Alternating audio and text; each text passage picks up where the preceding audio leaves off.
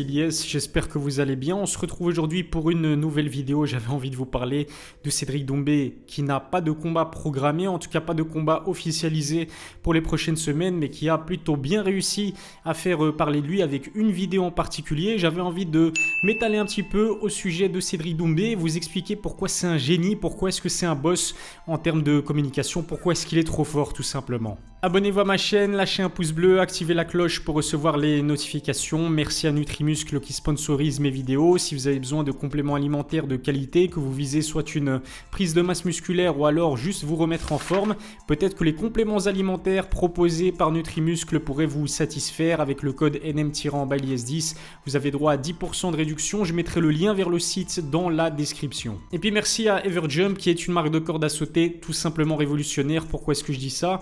Parce que vous pouvez les connecter à votre smartphone via euh, Bluetooth avec une application du même nom, Everjump, qui est gratuite. Vous pouvez également vous concocter un beau programme et même suivre vos euh, performances. Je mettrai le lien vers leur site dans la description. Ils vous proposent 10% de réduction avec le code ILIS10. Revenons au sujet principal de cette vidéo, Cédric Doumbé qui a énormément fait de bruit euh, cette semaine, notamment sur les réseaux sociaux. Pour quelle raison? Pas parce qu'il a officialisé son prochain combat dans un octogone qui est très attendu, mais parce qu'il a réalisé en fait une vidéo dans laquelle il débriefait le combat entre Nassourdine Imavov et Sean Strickland.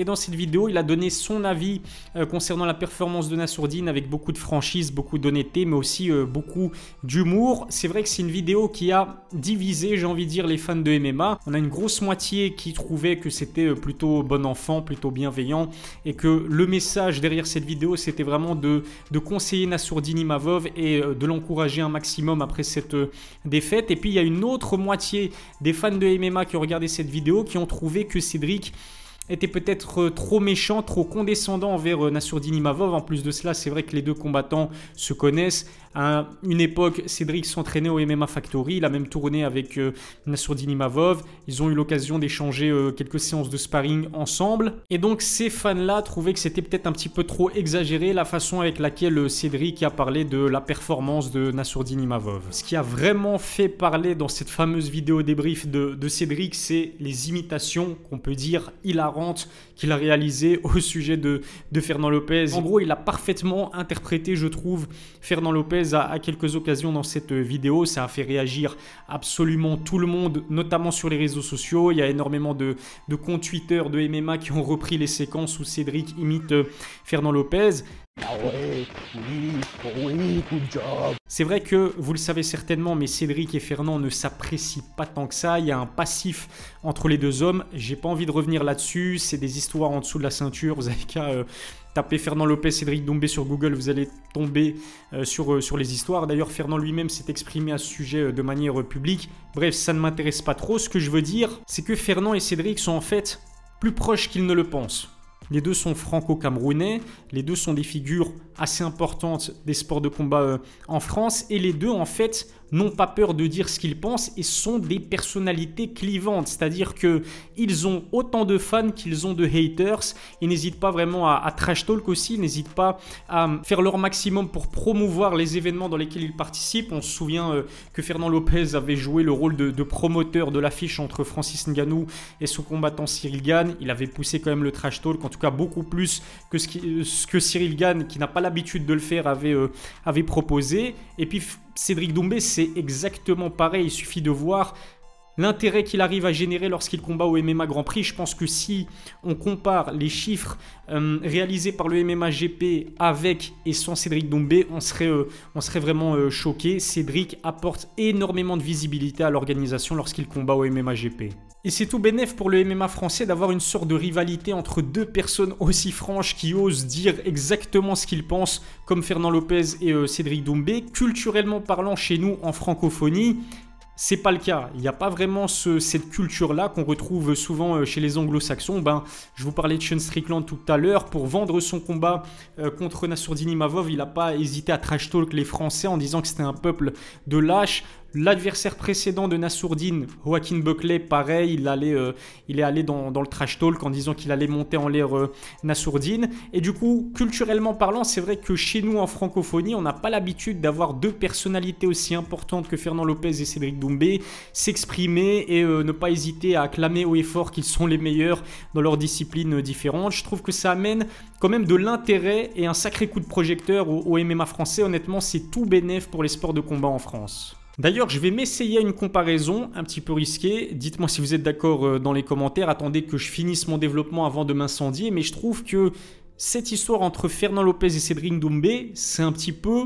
ce qu'on peut retrouver aux États-Unis avec Dana White et Jake Paul. Alors attention avant que Cédric ne reprenne cet extrait de ma vidéo pour me terminer. Ce que je veux dire par là, c'est qu'en termes de connaissance du business, en termes de Communication, je trouve que Cédric et Jake ont quand même ce, point en commun. Bien évidemment, je ne compare pas Cédric et Jake en tant que combattants. Hein. Jake, c'est un combattant qui commence à peine sa carrière professionnelle de boxe anglaise. Cédric, multiple champion du monde de kickboxing, il n'y a absolument pas photo.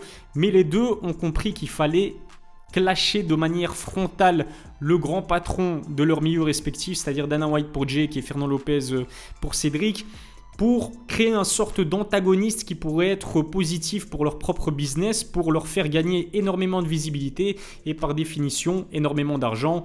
Il n'y a aucun mal euh, là-dedans parce qu'on veut tous gagner plus d'argent, donc c'est une stratégie très intelligente mais plutôt risquée aussi du côté de, Cédric Doumbé.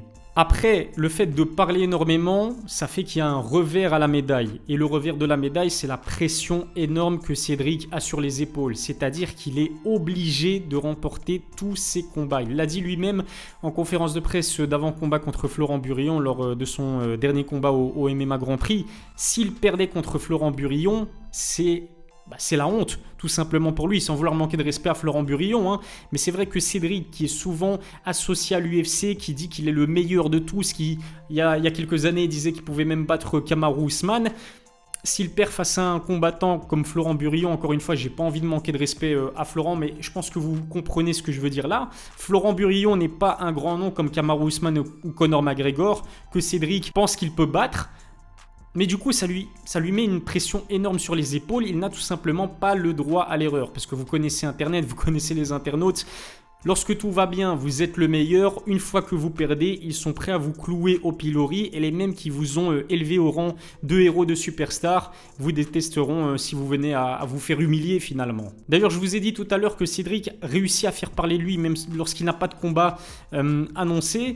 Bah justement, la preuve de cela, c'est que des journalistes de RMC ont posé la question à Abdul Abdouragimov et à Baki Baïsongour Shamsoudinov avant leur combat à la RS 11. Ils leur ont demandé de donner leur avis euh, sur, euh, sur Cédric Doumbé. Abdul, la question qu'on lui a posée, c'était de savoir quel était le combattant de MMA français selon lui qui était le plus surcoté Il a répondu Cédric, mais avec beaucoup de respect, il a dit qu'il serait très intéressé à l'idée de l'affronter un jour. Et puis en ce qui concerne Baïsangour Shamsoudinov, Baki, comme on le surnomme, a dit qu'il se sentait capable euh, d'aller battre euh, Cédric Doumbé. Pour vous prouver encore une fois l'intelligence et la connaissance du business et du milieu qu'a le franco-camerounais, bah, je pense qu'à ma connaissance, il n'a pas décidé de répondre ni à Abdul Abdouragimov ni à Baki.